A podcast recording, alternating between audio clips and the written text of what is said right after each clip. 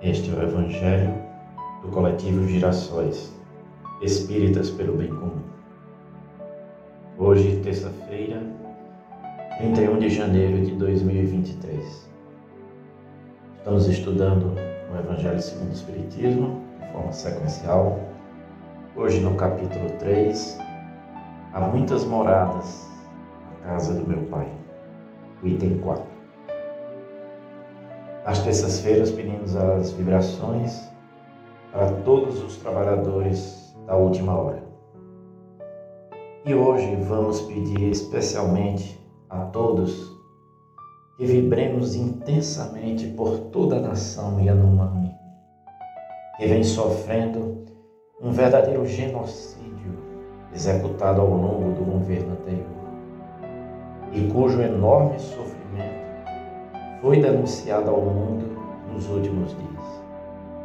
São imagens estarrecedoras, chocantes, crianças, mães, pessoas famintas, desencarnando pela fome, pelas doenças. Vibremos por todos esses irmãos.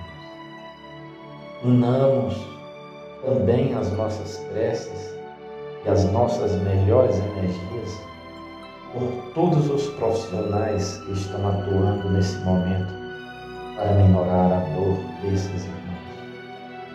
Muito me tocou as imagens da jornalista Sônia Bride, que estava lá numa atividade de sua profissão e se uniu no esforço das equipes médicas para auxiliar na remoção de várias crianças em estado grave de saúde para serem transportadas numa aeronave para a capital de Roraima. A sensibilidade, a solidariedade, o amor ao próximo ficam totalmente registradas na forma como a jornalista aconchega uma criança nos braços e leva até a aeronave. As nossas preces de hoje por todos Vamos passar a leitura do Evangelho segundo o Espiritismo do dia de hoje. Item 4. Nos mundos intermédios misturam-se o bem e o mal, predominando um ou outro, segundo o grau de adiantamento da maioria dos que os habitam. Embora se não possa fazer dos diversos mundos uma classificação absoluta, pode-se, contudo, em virtude do estado em que se acham e da destinação que trazem, tomando por base os matizes mais salientes, dividi-los, de modo geral, como segue: mundos primitivos, destinados às primeiras encarnações da alma humana, mundo de expiação e provas, onde domina o mal, mundos de regeneração, nos quais as almas que ainda têm que espiar aurem novas forças, repousando das fadigas da luta.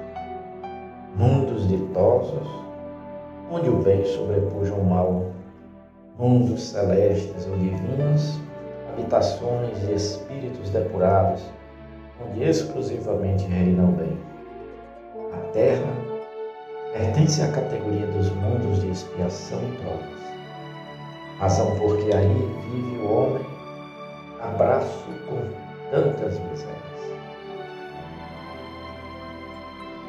Bom, meus irmãos, todas essas injustiças e absurdos que estamos acostumados a assistir no dia a dia, reforçam a ideia que vivemos realmente num mundo de provas e expiações.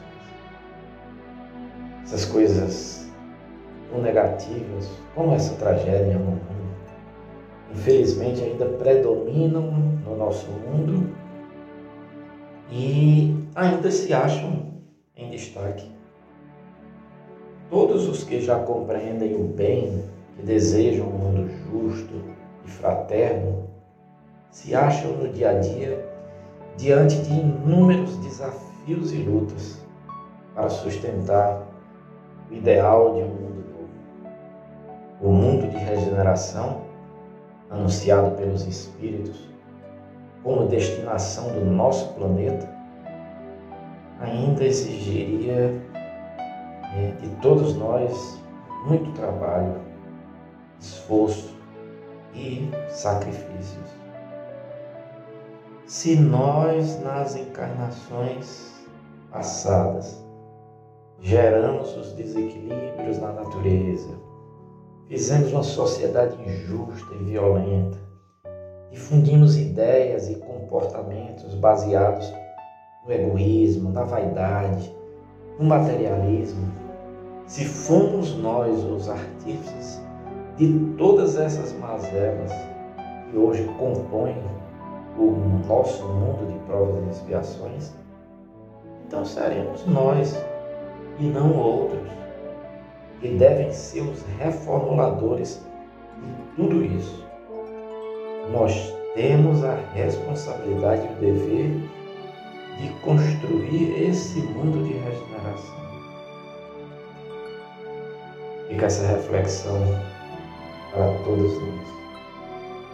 Que Deus nos abençoe.